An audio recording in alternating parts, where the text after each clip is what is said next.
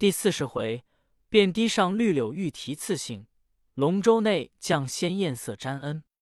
词曰：雨云游，香温玉软，只道魂消已久，冤情孽债，谁知未了，又向无中生有。穿情多去，不是花，定然是酒。美语甜言笑口，偏有许多引诱。锦缆才牵纤手，早种成两滴杨柳。问谁能到此？娓娓否否。正好快心荡意，不想倒干割车人肘。急急忙忙，怎生消瘦？又调天香引。人主要征伐，便说征伐；要寻衅，便说寻衅。何必掩耳盗铃？要成君子之过，不至深刻而不止。殊不知增了一言，便费了多少钱粮，弄死了多少性命。昏主佞臣全不在意，真可好叹。再说炀帝离了东京，竟往汴渠而来，不落行宫，御驾进发上船。自同萧后做了十只头号龙舟，十六院夫人与结好贵人、美人分派在五百只二号龙舟内，杂船数千只，拨一分装在内向，一分装在杂役，拨一分供应饮食。又拨一只三号船与王毅夫妇，这他在龙舟左右不时巡视。文武百官带领着兵马，都在两岸立营驻扎，非有诏旨不得轻易上船。自家的十只大龙舟用彩索接连起来，居于正中。五百只二号龙舟分一半在前，分一半在后，簇拥而进。每船俱插绣旗一面，编成字号。众夫人、每人俱照着字号居住，以便不时宣召。葛杂船也插黄旗一面，又照龙舟上字号，分一个小号，细细派开共用，不许参前落后。大船上一声鼓响，众船俱要鱼贯而进；一声锣鸣，各船就要泊住，就如军法一般，十分严肃。又设十名郎将维护缆使。叫他周围岸上巡视。这一行有数千只龙舟，几十万人役，把一条淮河填塞满了。然天子的号令一出，俱整整肃肃，无一人敢喧哗错乱。真个是至尊号令等风雷，万只龙舟一字开。莫道有才能治国，须知亡国亦有才。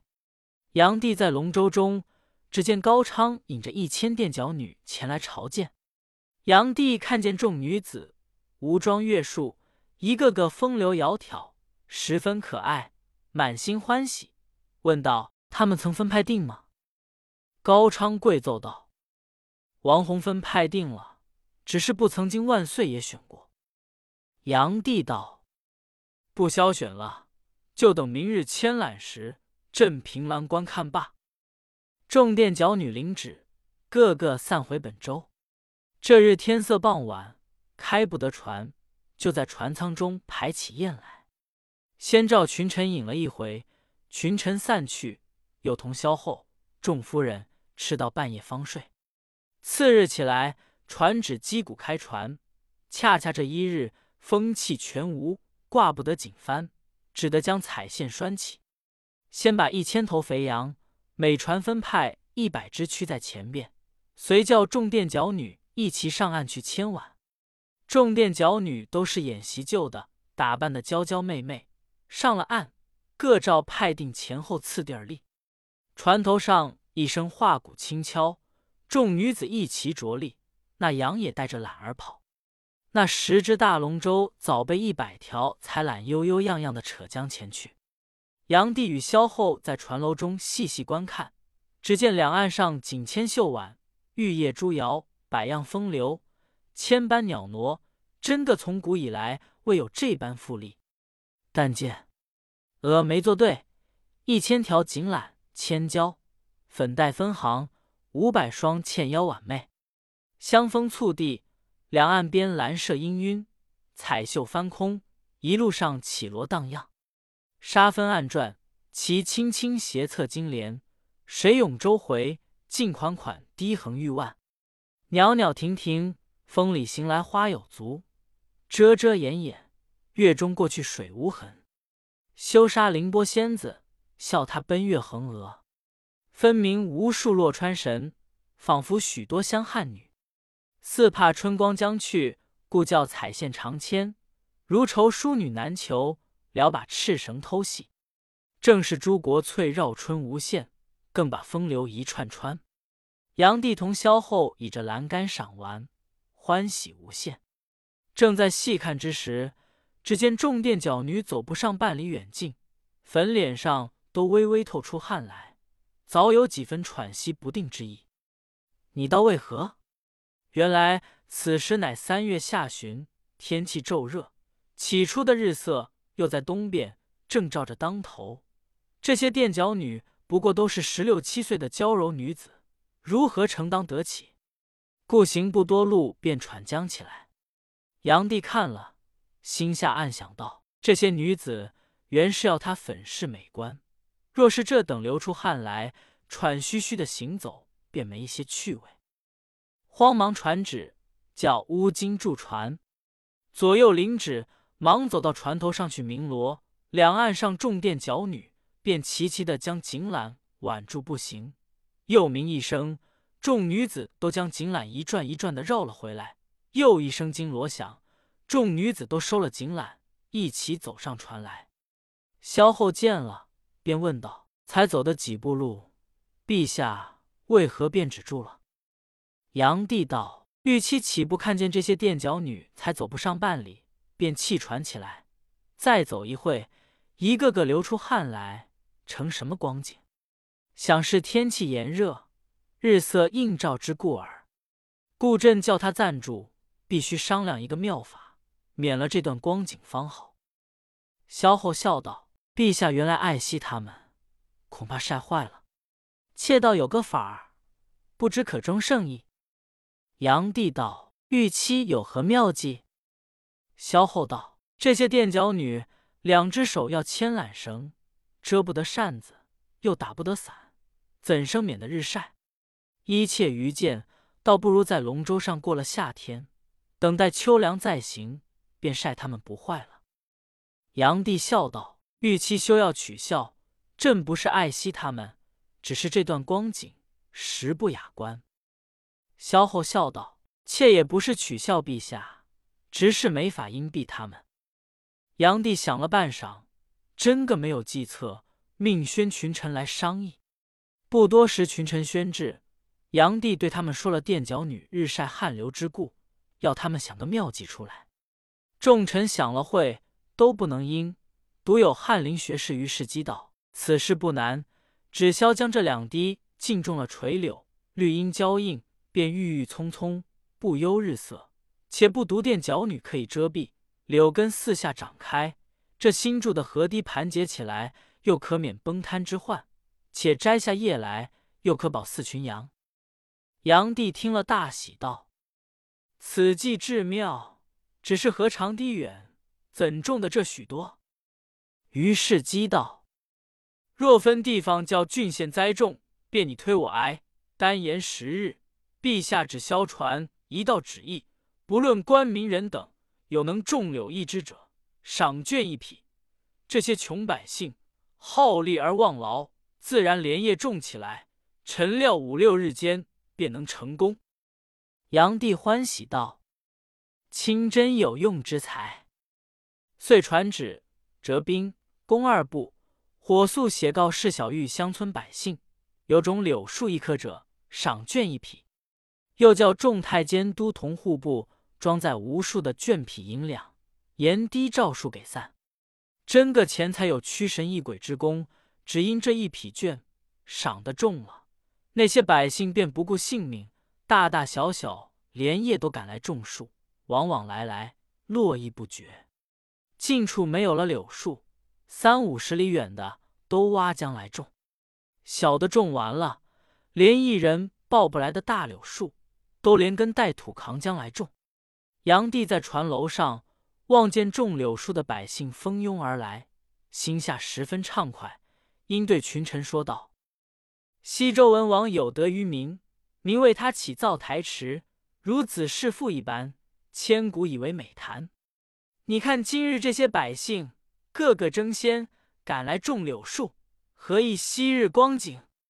朕也轻重一株，以见君臣同乐的盛世。”遂领群臣走上岸来，众百姓望见，都跪下磕头。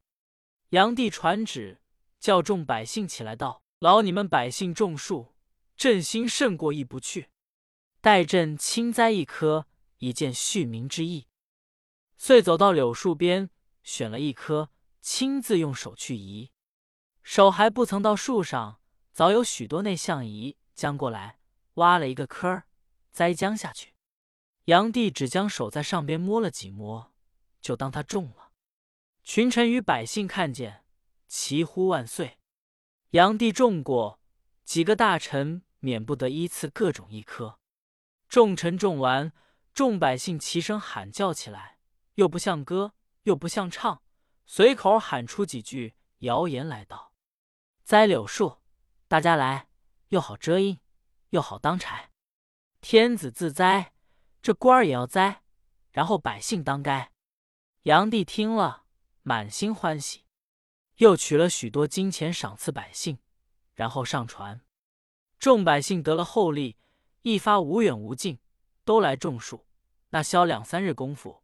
这一千里堤路早已青枝绿叶，种得像柳巷一般，青荫覆地，碧影参天，风过袅袅生凉，月上离离泻影。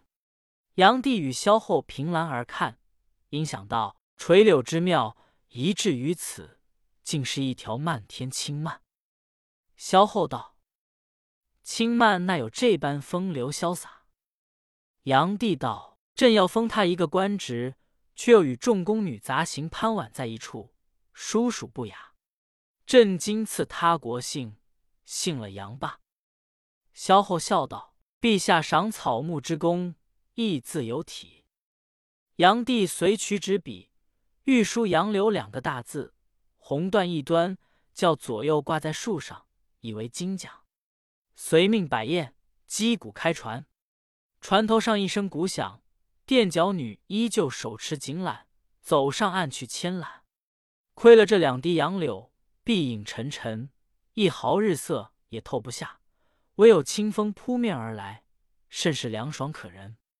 这些垫脚女自觉快唱，不大费力，便一个个逞娇斗艳，嬉笑而行。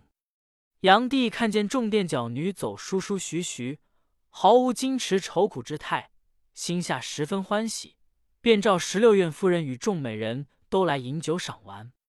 炀帝吃到半酣之际，不觉欲心荡漾，遂带了元宝在各龙舟上绕着雕栏曲坎，将那些垫脚女细细的观看。只看众女子绛绡彩绣，翩翩纤纤，从绿柳丛中行过，一个个觉得风流可爱。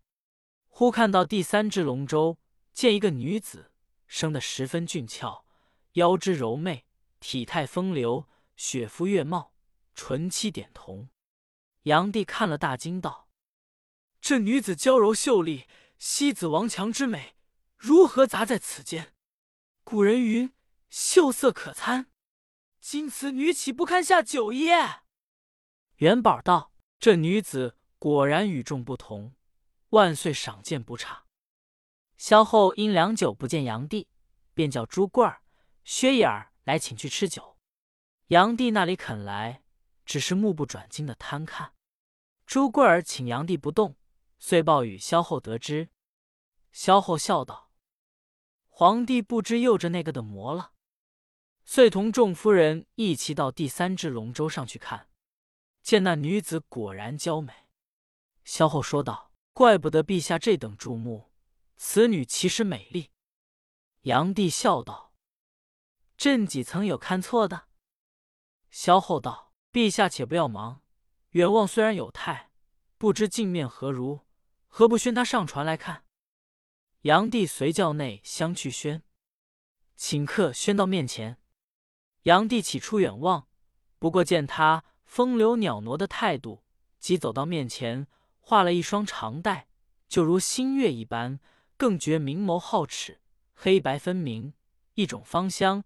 直从骨髓中透出，炀帝看见，喜出望外，对萧后说道：“不意今日又得这一个美人。”萧后笑道：“陛下该享风流之福，故天生佳丽以供赏玩。”炀帝问那女子道：“你是何人？叫什么名字？”那女子羞涩涩的答道：“贱妾乃吴郡人，姓吴，小字绛仙。”炀帝又问道：“今年十几岁了？”绛仙答道：“十七岁了。”炀帝道：“正在妙龄。”又笑道：“曾嫁丈夫吗？”绛仙听了，不觉害羞，连忙把头低了下去。萧后笑道：“不要害羞。”只怕今夜就要嫁丈夫了。炀帝笑道：“玉妻倒像个媒人。”萧后道：“陛下难道不像个新郎？”梁夫人道：“妾们少不得有会清酒吃了。”众夫人说笑了一会，天色已晚，传旨泊船。一声惊响，锦缆齐收，众殿角女都走上船来。须臾之间，摆上夜宴。炀帝与萧后坐在上面，十六院夫人与众贵人列坐在两旁，朱贵儿携着赵王，时刻不离沙夫人左右。众美人齐齐势力，歌的歌，舞的舞，大家欢欢。炀帝一头吃酒，心上只记着吴绛仙，拿着酒杯儿只管沉吟。萧后见这光景，早已参透几分，因说道：“陛下不必沉吟，新人比不得旧人。”吴将先才入宫来，何不叫他坐在陛下旁边，吃了一个合卺之儿？炀帝被萧后一句道破他的心事，不觉哈哈大笑起来。萧后叫将先斟了一杯酒，送与炀帝。炀帝接了酒，就将他一只尖松松的手拿住了，说道：“娘娘赐你坐在旁边好吗？”将仙道：“妾见人得势左右。”以为万幸，焉敢坐？杨帝喜道：“你倒知礼，坐便不坐。难道酒也吃不得一杯？”遂叫左右斟酒一杯，赐与将仙。将仙不敢推辞，只得吃了。众夫人见杨帝有些狂荡，便都凑去：“你奉一杯，我献一盏。”不多时，炀帝早已熏然，立起身来，手搭着将仙的香肩。竟往后宫去了。萧后勉强同众夫人吃酒，袁子嫣只推腹痛，先自回船。虽说舟中造的如宫如殿，只是地方有限，怎比得陆地上宫中府中重门复闭，随你嬉笑玩耍，没人听见。炀帝同将先归往后宫，就有好事风声的，随后悄悄跟来窃听，忍不住咯吱之笑将出来。薛眼道。做人再不要做女人，不知要受多少波扎。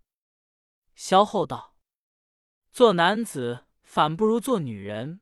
女人没甚关系，储长守经，欲变从权，任他桑田沧海。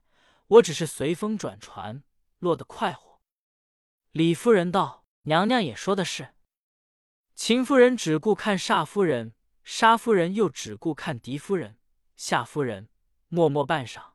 萧后随即起身，众夫人送至龙舟寝宫，各自归舟。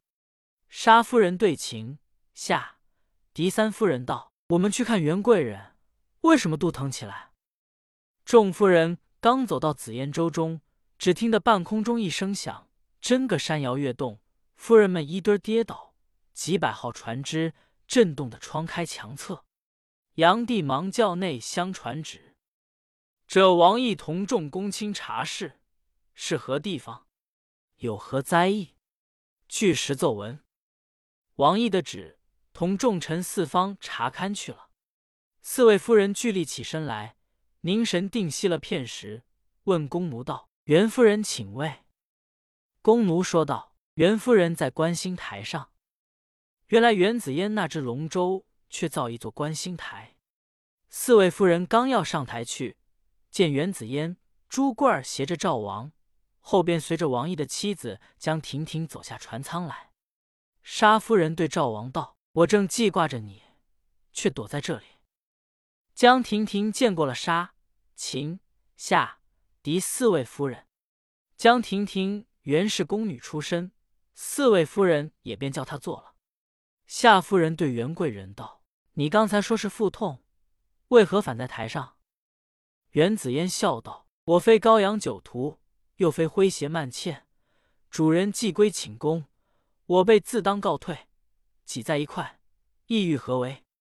况我昨夜见坎上台园中气色不佳，不想就因在此刻，孔子微垂向亦不远矣，奈何奈何？”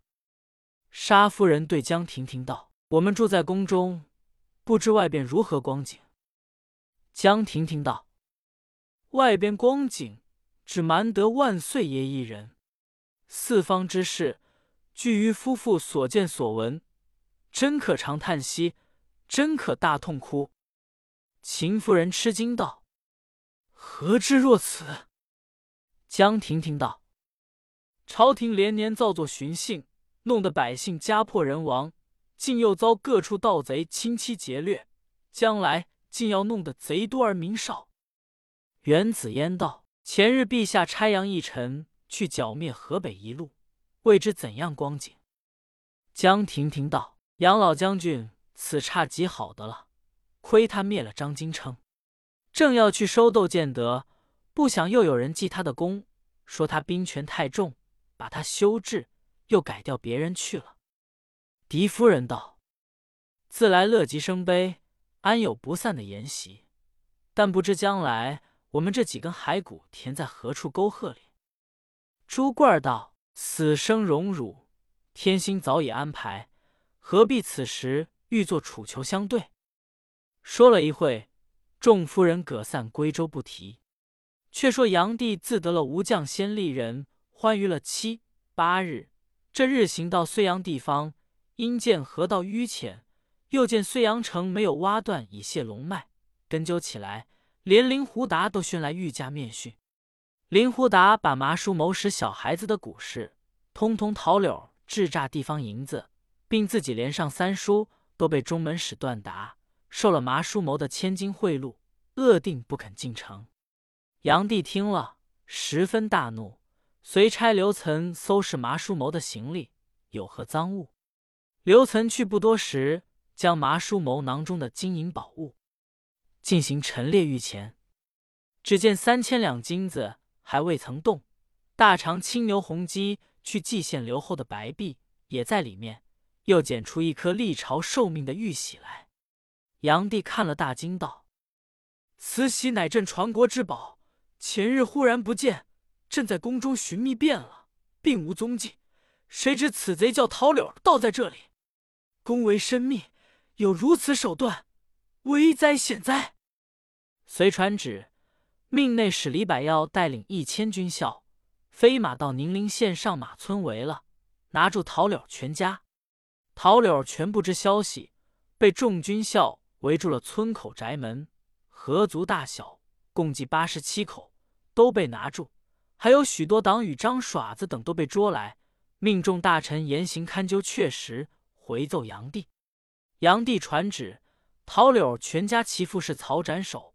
麻叔谋向上一刀，腰下一刀，斩为三段，却应验了二金刀之说。段达受贿欺君，本当斩首，孤念前有功劳，免死，降官为洛阳监门令。正是一报到头还一报，使之天网不曾疏。